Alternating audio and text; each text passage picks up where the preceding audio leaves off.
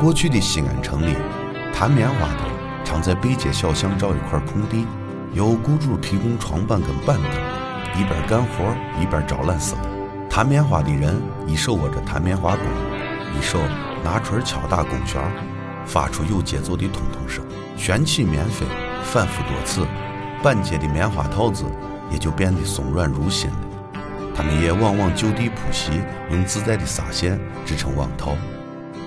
长安历史几千年，东方智慧传天下，西安乱谈。